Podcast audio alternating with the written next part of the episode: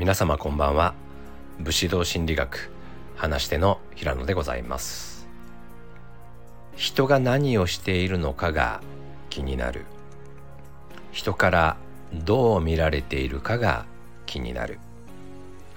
自分と誰かを比べてしまう。という方少なくないですよね。特に今は SNS の時代。他人が何をしているのかの一部分が結構見えてしまいます。もちろん興味を持ってみるということ自体には何も問題ありませんが気になって仕方がないとかそれが原因で悩んでしまうというようなことがあるのならそれは問題です。そんな時に思い出してほしいのが自分に集中するということです。他人がどう思ってるのか気になるなら自分はどう思ってるのかを考えましょう。他人が何をしてるのか気になるなら自分は今何をしてるのか何をしたいのかを考えましょう。他人と比べてしまう時は自分の良いところを探してください。人と比較をしてしまう時の特徴として人の良いところと自分の悪いところを比較して落ち込んだり。またはその逆で自分の良いところと人のダメなところを比較して見下したりというようなミスマッチが起こっています。まともな比較にはなっていません。というより異なる人間同士をきちんと比較できる物差しというものはこの世に存在しないんですよね。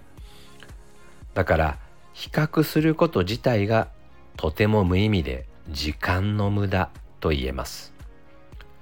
そして何よりも他人が気になっている時というのは自分自身から目を背けている時ということでもあります。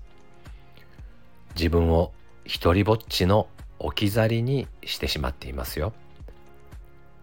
最近ではマインドフルネスなど目の前のことに集中する方法なども知られるようになりましたよね。過去を嘆く未来に不安を感じる他人を気にするこんな時こそ今目の前のこと今まさに自分がやろうとしていることなどに集中すると意味のない考え事から抜け出すことができるようになります。悩んだり嘆いたりしている時って少なくとも自分の身の安全は確保できている時でもあります。自分の身に危険が迫っていたら悩んでられないですからね。つまり大変なことが起こっているのは頭の中だけ。イメージや想像だけで現実の自分の行動を制限してしまっているとしたらもったいなくないですか？